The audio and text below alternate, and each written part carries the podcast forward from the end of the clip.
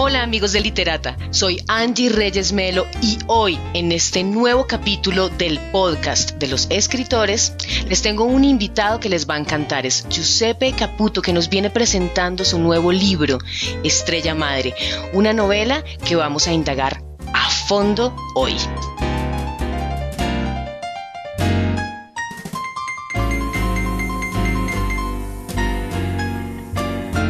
Hola Giuseppe, bienvenido. Hola Angie, bueno, me alegra mucho saludarte otra vez. Eh, te mando un abrazo desde esta distancia que nos separa y un abrazo enorme también para todas las personas que nos escuchan. Muchas gracias, Giuseppe. ¿Qué me cuentas, Giuseppe? ¿Qué pasó? La segunda ola llegó del coronavirus, nos separó y bueno, encontramos una nueva novela en medio de la pandemia, ¿no? Es, es verdad, nosotros, de hecho, de las, de las, de los últimos recuerdos que tengo antes de la cuarentena y, y pues antes de, todo el encierro, etcétera, y, de que la, la, pandemia fuera se concretara, digamos, eh, en Colombia, como eh, recuerdo haber estado pues eh, allá en la sede del podcast con María Paz Guerrero y Andrea Salgado, pues hablando de programas de escritura creativa. Fue de las, de las últimas salidas que, eh, pues que tuve antes de que se decretara la cuarentena, ya va a ser un año casi de eso. Así que pues me alegra pues saludarte otra vez y recuerdo con, con nostalgia y siento muy lejos pues ese encuentro presencial. Claro, es que no es lo mismo. Sin embargo, vamos a hacer todo lo posible para que podamos sentir y vivir esta novela en nuestros oídos como si estuviéramos nosotros dos en este momento juntos. Y así lo van a escuchar también nuestros seguidores del podcast. Y estamos hablando de Estrella Madre. Estrella Madre, que es tu segunda novela, Giuseppe. Así es. Eh, bueno, esta novela la terminé de escribir en enero, en enero del año pasado eh, estaba, eh, digamos, la editorial Penguin Random House había planeado eh, publicarla en junio, en junio del 2020.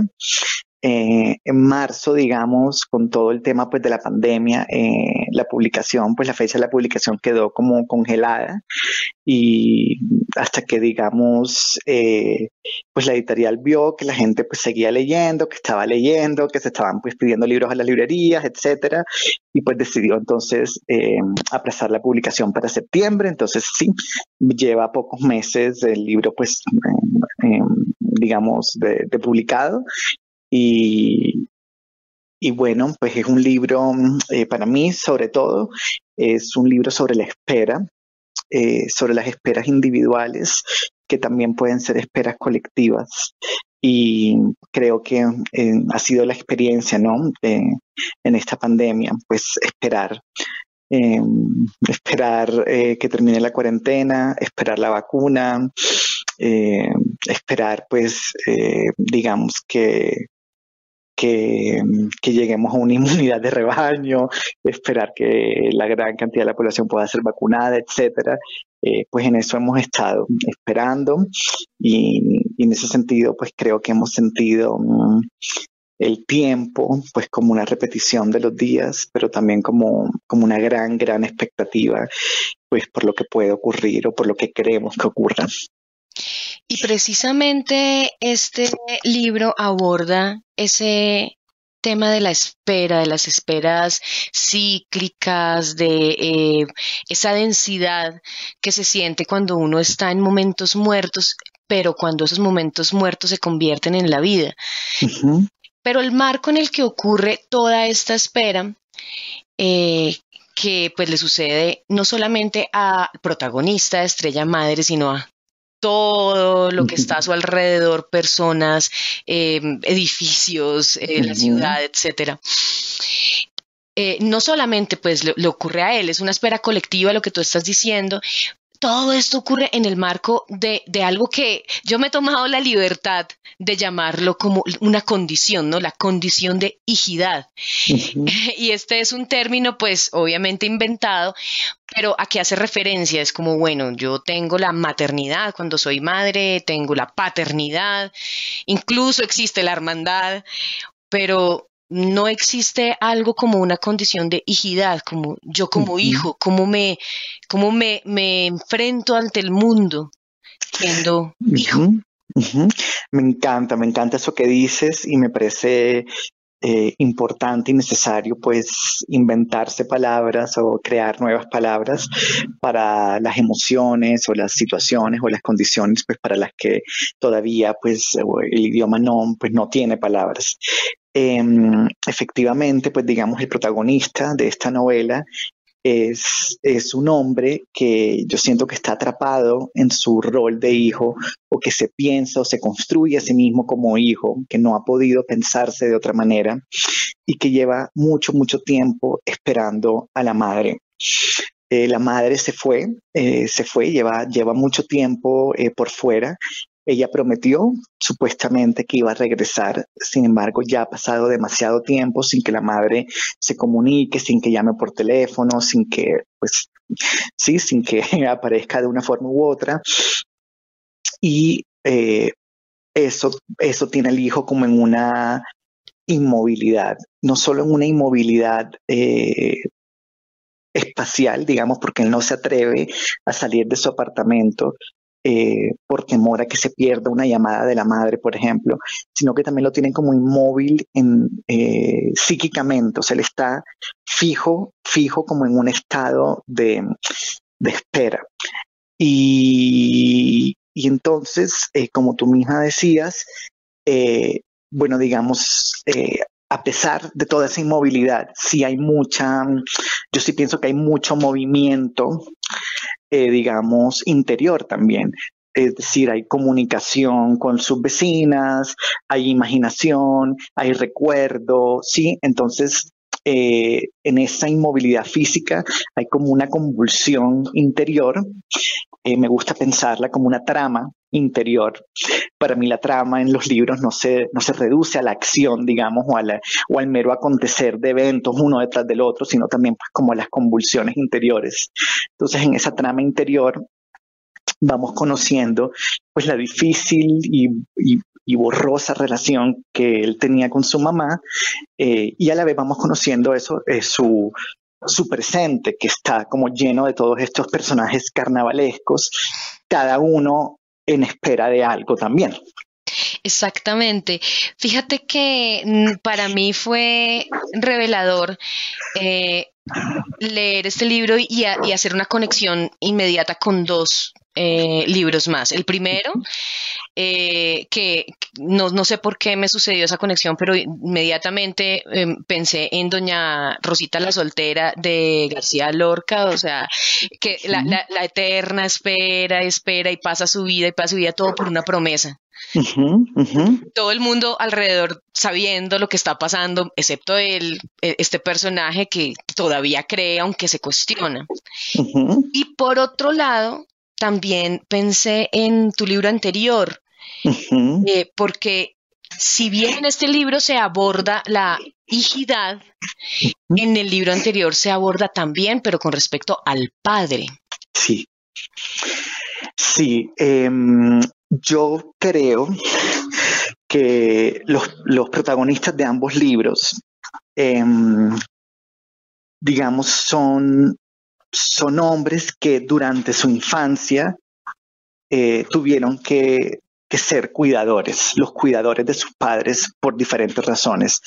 En un mundo huérfano, digamos, el, el hijo, el protagonista, desde que es chiquito, cuida al papá porque el papá, digamos, eh, digamos, tiene como una incapacidad para insertarse como en las dinámicas neoliberales de, sí, de producción, de, de, producción y de, de, de consecución de plata, exacto. Entonces es el hijo el que tiene que darle como un sentido de realidad al papá eh, para que todas esas ensoñaciones del padre no los alienen más y más y más. Entonces digamos que de alguna forma él se vuelve como cabeza de hogar, pero eso pues lo deja a él sin nada que lo cuide. Entonces cuando él crece, ya no es un niño adulto como lo fue en la infancia, sino que es un hombre niño. Siempre, digamos, estas edades de los protagonistas están muy ambiguas, porque pienso que están en eso, como en un, como en un limbo en un limbo de edad justamente por estas mismas condiciones de haber sido niños adultos y luego ser hombres niños. Y en el caso de Estrella Madre, el protagonista, digamos, si bien la madre estaba como presencialmente con él, la madre siempre, siempre fue y, luego de que se va lo es aún más una presencia pues fantasmal. Y, eso también, digamos, si es una persona muy vocal a la hora de, de hablar de su desesperación y de su sentirse estancada en la vida que tiene, en la ciudad donde vive, etcétera.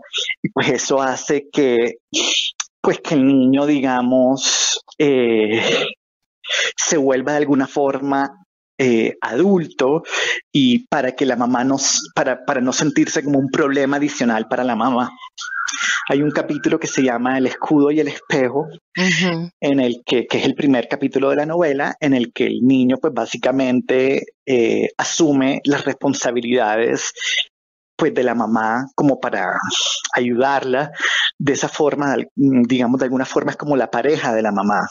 Y, y eso obviamente pues hace que eso, que ese niño adulto más adelante sea un hombre niño y yo creo que ahí en esa ambivalencia y en esa inversión de roles desde tan temprana edad hay un componente fundamental de lo que tú llamas eh, muy acertadamente hijidad.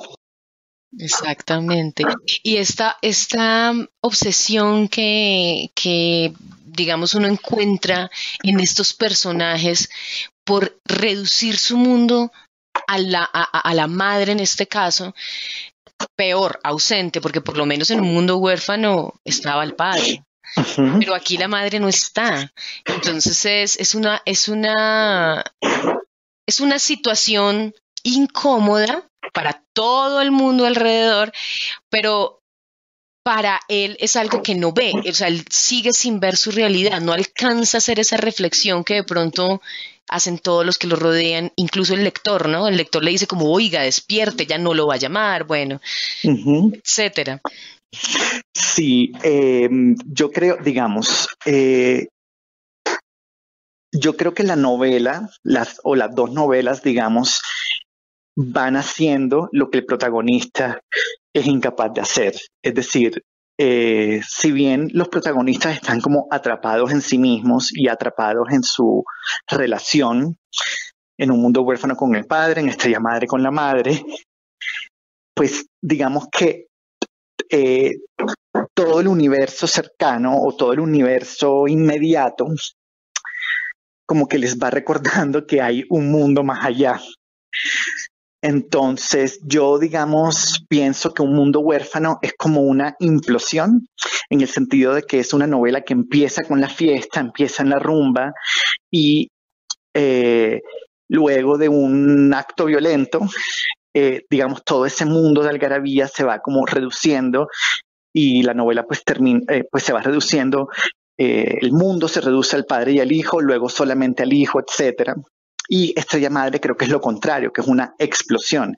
Es decir, empieza con el hijo solo en la cama, esperando a la madre, poco a poco vamos viendo su relación, o sea, la de los dos, madre e hijo, luego vamos viendo ese edificio, la vecindad, luego el barrio, luego la ciudad, y así se va eso como, como una explosión. Entonces, em, para mí, digamos, era importante digamos, escribir, eh, o es importante escribir ese nudo afectivo. Es decir, yo, yo antes de sentarme a escribir Estrella Madre, yo tenía pues como la idea, la, la, idea así, o como la, más bien como el faro, la brújula o al lugar hacia donde yo quería llegar, era la idea pues de la importancia de desacralizar a la madre eh, porque pienso que en esa desacralización hay una liberación política tanto para el hijo como para la propia madre. Sin embargo, si yo quiero escribir esa desacralización, pues primero hay que escribir la sacralización. Y sí, que es una sacralización, pues que en nuestros países yo siento que que cualquier persona, cualquier persona sabe de lo que estoy hablando en América Latina. no puedes nombrarle la mamá a alguien, no. Exacto, y la madre es Dios, etcétera. Entonces, eso en Latinoamérica es así. Entonces, pero alrededor de todo eso hay un nudo afectivo. Entonces, para mí, yo quería escribir el nudo, ¿sí? O sea, quería escribir el nudo y quería escribir o intentar escribir cómo se podría desenredar ese, ese nudo o cómo el personaje trata o logra de desenredar ese nudo. Pero lo más importante era escribir ese nudo. Entonces, si yo no, es decir, yo quería comunicar y expresar esa desesperación y ese estancamiento, que es el estancamiento en el que pues muchas personas están cuando se trata de, pues de la madre, o sea, todas esas lealtades afectivas, esos apegos feroces, como, como diría Vivian Gornick, eso, digamos, es como lo que yo quería escribir. De la misma forma como en un mundo huérfano, yo quería escribir el exceso con muchas escenas de sexo, una tras otra, tras otra, tras otra, porque sí, porque a mí no me interesa decir eh, tiró muchas veces o esperó muchos años, sino escribir esa espera, escribir ese exceso, eh, porque para mí la escritura es performática y así como la escritura es desde el cuerpo y sensorialmente, digamos, también quiero que la lectura sea así. Entonces, eh, por eso también entran en Estrella Madre eh, escenas que son importantes, digamos, no solo para el desenredo psíquico del, del protagonista, sino de la propia novela. Por ejemplo, hay un capítulo que se llama Pensar un final, en el que una de las vecinas, Luz Bella, le dice, pero ¿hasta cuándo vas a esperar? ¿Hasta cuándo? ¿Hasta cuándo? Tienes que ponerte un límite. Y esa es una misma pregunta para la novela, o sea, ¿hasta cuándo esta novela va a escribir esta espera? ¿Sí? Entonces también es como las primeras páginas de la novela son como ese nudo y ya luego sí siento que ya es como se desencadena ya, digamos, como la serie de decisiones que el protagonista toma pues para pues para liberarse de alguna manera y liberar a la madre también. Fíjate que hablando de la estructura, eh, yo estuve pensando mucho eh, en, la estructura de la novela macro, ¿no? Porque digamos que, es, bien interesante la forma como, como tú eh, lo llevas a uno a través de esa em, explosión. Entonces, es una explosión lenta, eh, finalmente se desencadena, pero no sé si tú estás de acuerdo, pero para mí fue como, como si estuvieras batiendo, como todo el tiempo batiendo y dándole vueltas y batiendo y batiendo y batiendo y batiendo hasta que en un momento está listo. Sí, yo creo, es decir, yo creo que es, es el nudo, o sea, es decir, es el nudo y es el proceso o sea, el proceso del, protagonista, pues de darse cuenta de ese nudo y de, ese, de esa inmovilidad en la que está. Em, y,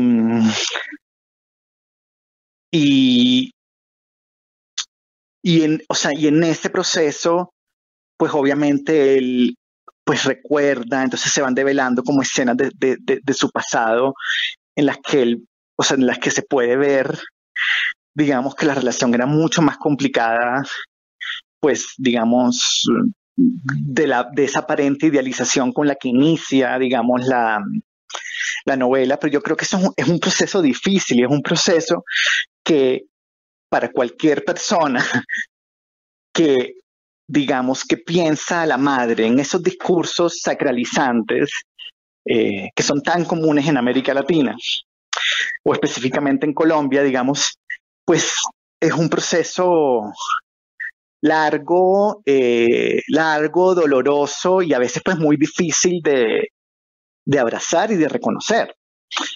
Eh, entonces, eh, pues para mí, digamos, era, pues era eso. Ahora, también era importante, obviamente, escribir otras cosas. Entonces, eh, darle mucho espacio a todas las vecinas y llenar, pues, digamos, toda esa espera con humor, con escenas, pues, divertidas, carnavalescas, extravagantes o estrambóticas, digamos, que...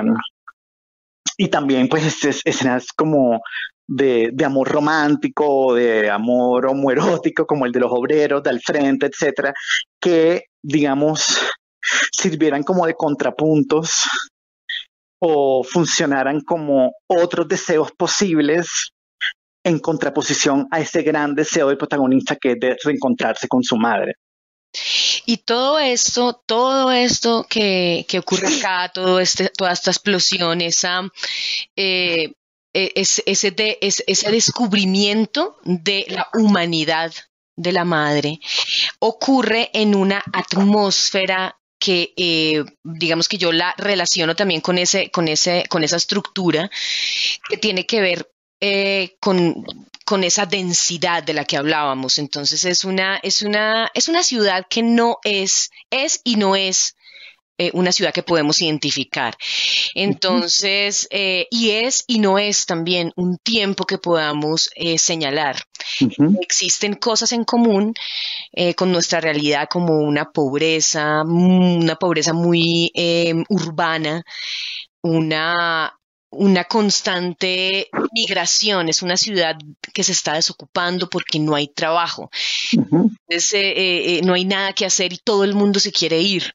Todo el mundo quiere irse de esa ciudad porque pues no hay nada que hacer. Entonces, eh, digamos, él tiene una escena en la que él viaja eh, como al, digamos, al centro, a hacer unas vueltas y entonces está la plaza con unas filas interminables y, unas conversaciones totalmente anodinas que uno dice, pero ¿qué es lo que está pasando acá?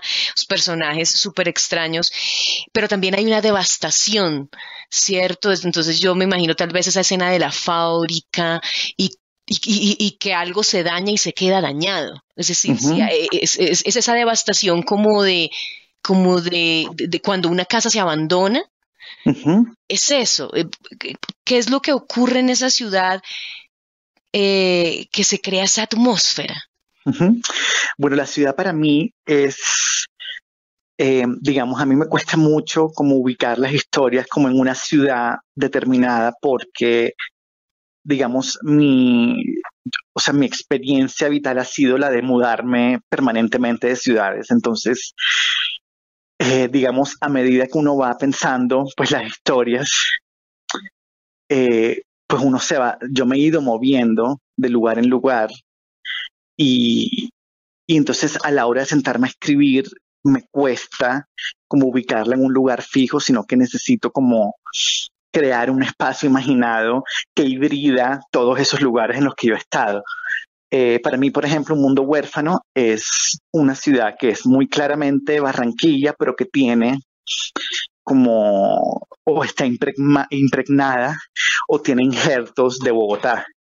Y la estrella madre para mí es más claramente Bogotá, es una ciudad en una cordillera, digamos, pero que tiene, está impregnada o teñida pues, con elementos caribeños. Eh, en este momento en que el personaje eh, va va al centro, pues ahí efectivamente uno ve, digamos, que la situación de desesperación de, que uno ha visto en la mamá y como en pocas vecinas, digamos, eh, en realidad es como una experiencia pues común. Entonces están las personas o desesperadas haciendo una fila, ya sea para pedir plata prestada, para ir a algún restaurante, o sea, para comer. Es decir, son filas para atender eh, o para tratar de atender necesidades básicas y luego eh, eh, gente que, pide permanentemente deseos a una fuente y está haciendo como permanentemente plegarias. Pero yo creo que en esa escena, cuando él viaja al centro, la espera que ya hemos visto, eh, no solo en el personaje, sino en los, los, demás vecinos, o sea, diferentes esperas. Por ejemplo, hay un vecino que está esperando que su mamá se muera, hay otra vecina que espera tiempo ver la telenovela, hay una vecina que está esperando pues tener, supuestamente dar a luz, que lleva mucho tiempo dar a luz, está el portero del edificio que espera pues que alguien le pague algún día el arriendo, al frente están los obreros que esperan algún día avanzar en la obra en la que están pues trabajando, entonces eh, todas digamos esas son esperas eh, o que tienen un carácter de inevitabilidad inevitabilidad, como en el caso de, la agonía de, la vecina del hijo que espera pues la muerte de su madre, o un carácter como de decisión, como, como la espera de, la telenovela, así como uno decide esperar, o como el, mismo caso del hijo, uno decide esperar. Pero en el centro, la espera se convierte en un suplicio burocrático. Y la espera es, o sea, es decir, la gente siente que hay, exacto, que hay un poder obligándolos a esperar y que hay un poder político, económico que los está haciendo esperar. Entonces ahí la burocracia aparece como, como un suplicio, como la espera es un suplicio. Y, pero digamos que así como hay gente que se ha ido de la ciudad, luego también vemos que hay gente que está llegando a esa ciudad también a buscar oportunidades.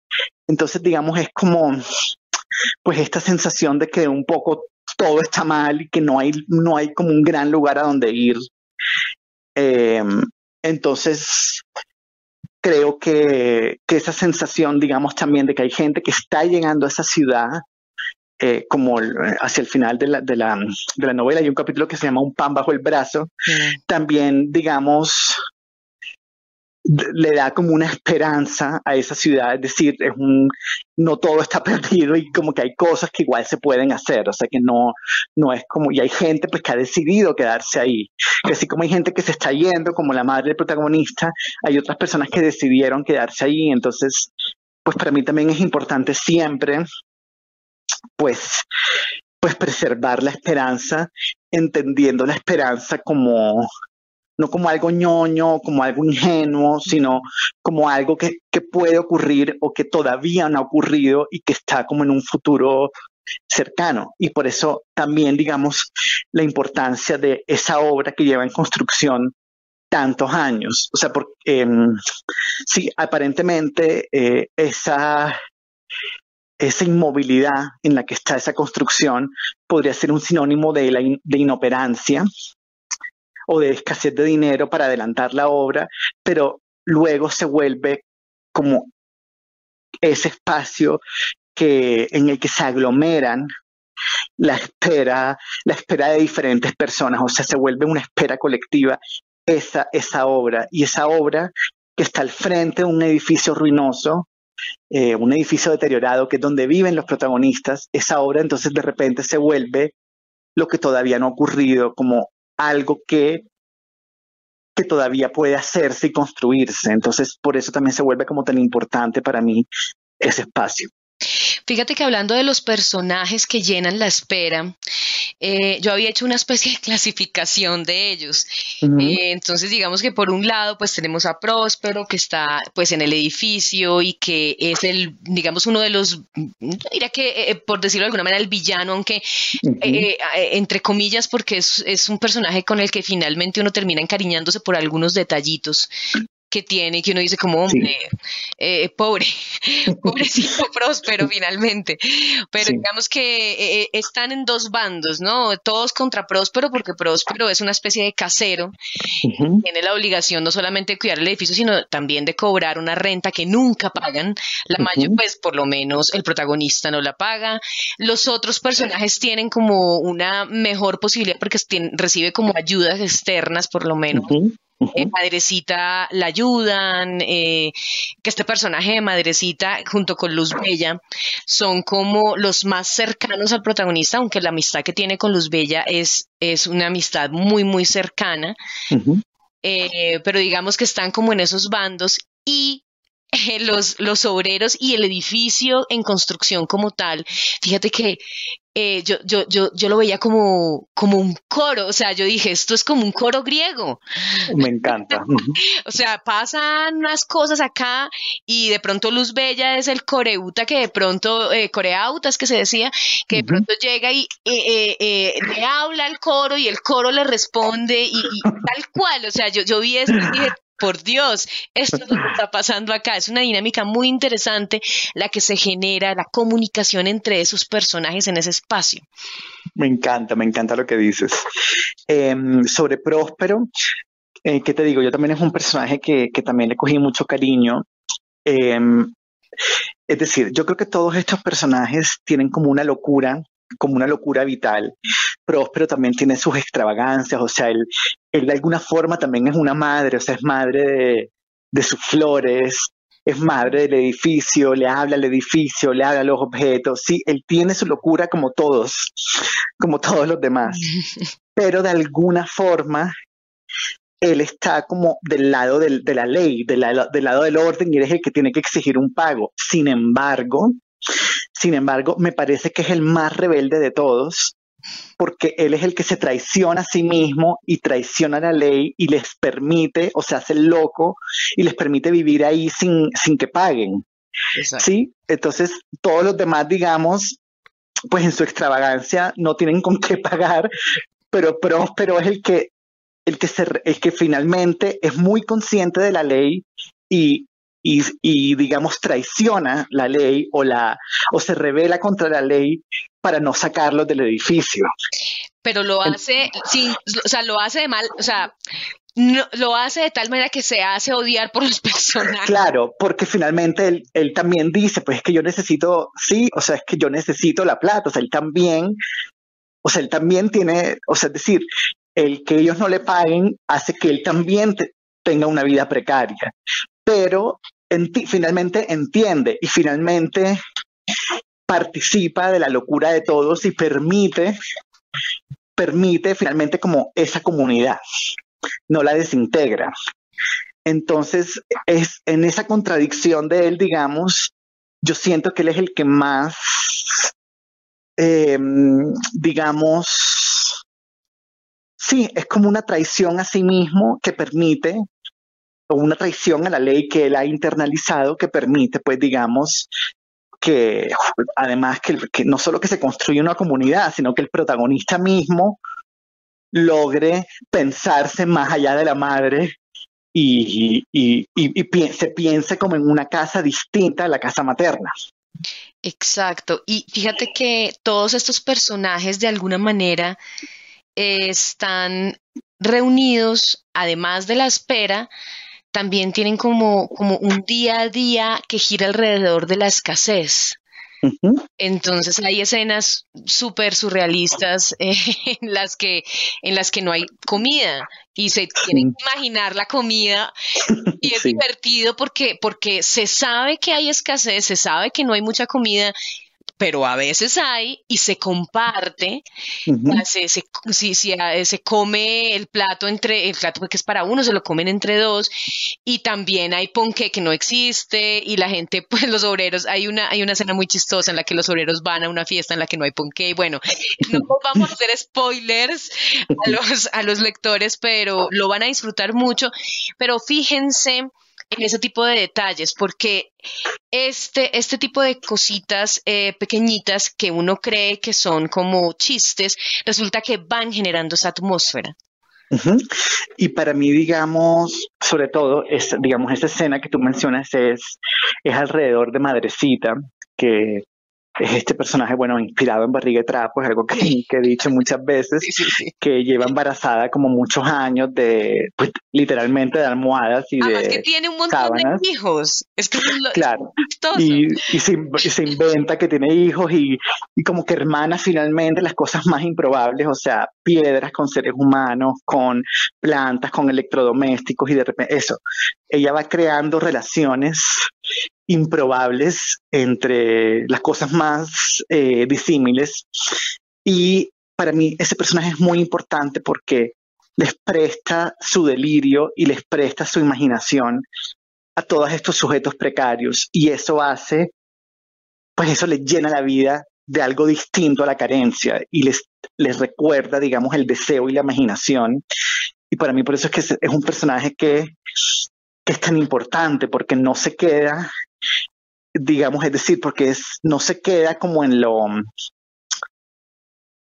o sea, ese humor con el que llega ese personaje no se queda en el chiste, sino que justamente puebla, puebla todo ese mundo precario de delirio, de imaginación y como de lazos improbables, eh, lazos afectivos improbables.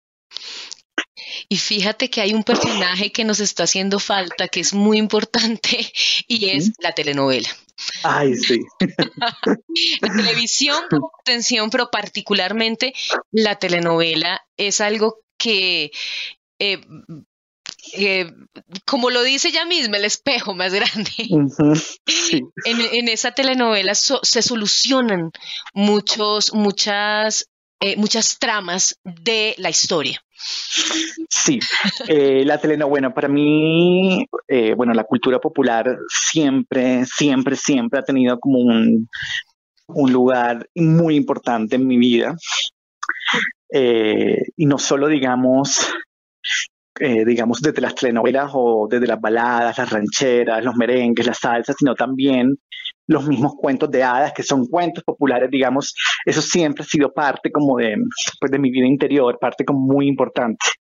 Eh, y entonces, yo quería, eh, digamos, en esta novela, Estrella Madre, escribir una telenovela dentro de la novela, sobre todo eh, emulando la experiencia que era ver una telenovela antes, antes de la serie de Netflix, en la que había que esperar. O sea, había que esperar no solo eh, en un mismo capítulo, había que esperar los comerciales, o sea, que, que terminaba una escena, una escena en punta, en suspenso, y había que esperar los comerciales para volver a, a, a, cogerle y luego había que esperar al día siguiente, sí, que para mí es la misma estructura pues, de las mil y una noches de, de de, ok, hay que esperar hasta el día siguiente o hasta la noche siguiente para ver qué pasa. Eh, entonces, también, digamos, la espera ahí se presenta como algo, digamos, lleno de gozos, como una espera gozosa, como una espera llena de expectativa. Y eh, exacto, la telenovela que están viendo estos personajes se llama El más grande espejo y, y sí ayuda, digamos, al igual que canciones que llegan, baladas que llegan como desde la otra ventana, que canta un personaje que me inventé que se llama La Dolorida, ayudan al personaje como a como a entender, como a entenderse y entender su relación con, con su mamá. Efectivamente, esa es una de las cosas que más me llamó la atención, la forma como, como, como esa novela se convertía en un personaje desencadenante. era, muy interesante. Y quería escribirla usando pues todos esos recursos pues que se usaban antes, que era como eh, próximamente, capítulo final, espere, sí, como eso de espere, eh, siguiente capítulo, sí, como el adelanto, todo eso, sí, como que quedara como, como parte de, pues, de la estructura. Pues bueno, Giuseppe, hemos hecho una radiografía de esta novela. Muy interesante, pero si seguimos la vamos a contar toda. Entonces tenemos que dejar ahí para que nuestros lectores fanáticos de nuestro podcast y de la lectura se adentren en este mundo, se metan de cabeza y se la gocen, porque realmente es, es todo un viaje. Cuando uno, uno se mete en este tipo de textos, eh, eh, emprende un viaje después del cual uno queda agotado, pero cambió. Eso a mí me pasó con, con Estrella Madre y espero que les pase lo mismo a todos. Giuseppe, por favor, cuéntanos cuáles son tus redes sociales para que ellos se puedan seguir. Eh, bueno, pues te agradezco, Angie, antes que nada la, lectura, el haberte acercado a la novela y pues eh, tu lectura y, esta conversación. Eh, las redes sociales, bueno, ya, ya no uso Twitter, sin embargo la cuenta de Twitter es em, arroba Giuseppe Caputo C. Luego en Instagram eh, soy arroba Giuseppe Caputo Cepeda y en Facebook eh, Giuseppe Caputo. Bueno, Giuseppe. Y yo también los invito a que me sigan en mis redes sociales. De igual manera, yo también estoy compartiendo novedades de literata y de la literatura universal y colombiana. Me encuentran en Instagram como Angie Reyes Melo. Y también este podcast, recuerden que lo pueden escuchar en distintas plataformas especializadas como Deezer, Spotify, Podcast Apple, Google Podcast, Tunnel, Radio.com y por supuesto en Pia Podcast.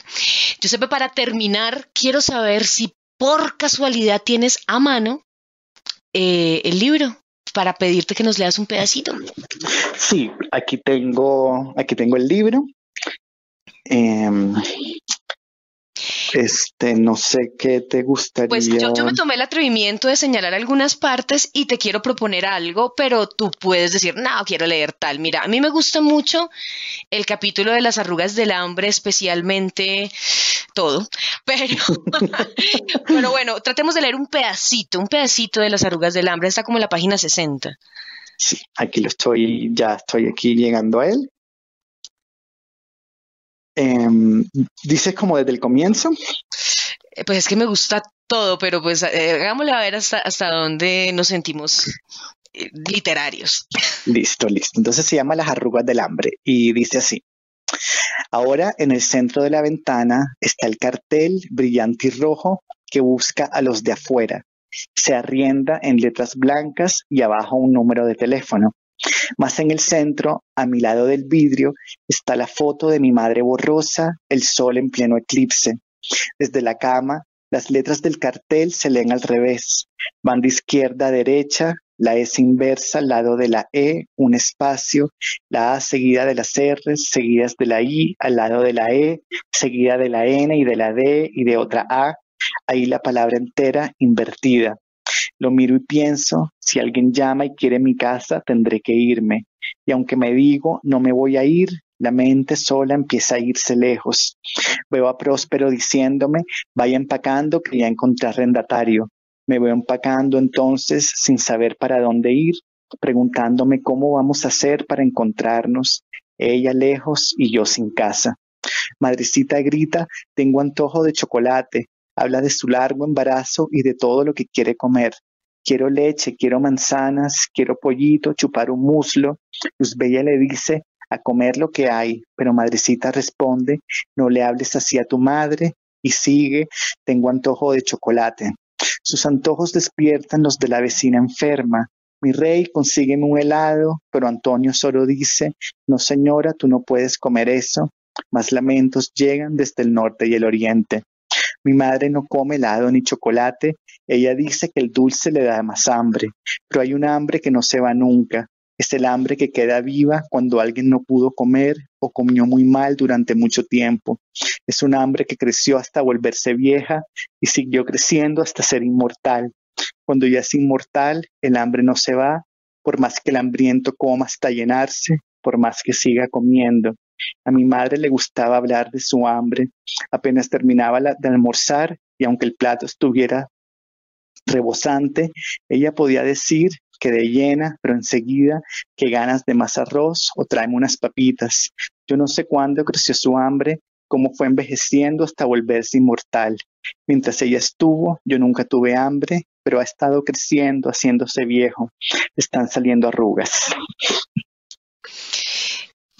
Bueno, ya, se dan cuenta, ya se dan cuenta de por qué les recomiendo este libro, ¿no? y así es todo, ¿no? Así es todo este libro. Tiene una, una gran cantidad de poesía dentro de la prosa. Eh, entonces, pues no, Giuseppe, dime qué me ibas a decir. No, que sí, que sí, te parecía bien dejar hasta ahí. sí, pues obviamente quedo con ganas de más. Yo estaba aquí leyendo el pedazo súper emocionadísima porque la verdad me gusta muchísimo la forma eh, cómo se trabaja el lenguaje, eh, sobre todo cuando él hace ese tipo de, digamos, intros, y, ay, no puedo pronunciar. Introspecciones. Exactamente, sobre eh, eh, temas tan, tan, tan puntuales y tan espinosos, como por ejemplo el hambre de una madre. Entonces, pues bueno. muchísimas gracias por este momentico de charla. Qué rico que podamos encontrarnos en Literata, hablar de literatura, que es lo que nos gusta, de escritura, que es lo que nos apasiona. Muchas gracias por este espacio. Bueno, yo te doy las gracias a ti otra vez y mando un abrazo. Eh, a todas las personas que nos están escuchando y, y bueno pues hasta pronto espero bueno, pues hasta pronto, Giuseppe, y hasta pronto a todos los fanáticos de los libros, los seguidores de este podcast Literata. Recuerden que cada mes nosotros estamos haciendo entrevistas a profundidad a autores sobre sus libros. Esperen el siguiente texto en Literata y nos leemos próximamente aquí en Literata. Chao, Giuseppe. Chao, chao.